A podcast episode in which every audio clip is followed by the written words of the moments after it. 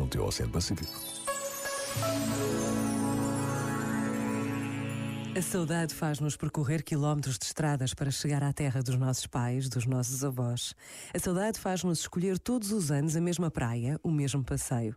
A saudade leva-nos ao encontro da família e dos amigos. Esta palavra tão portuguesa ajuda-nos a viver este tempo de férias, de reencontros para tantos de nós.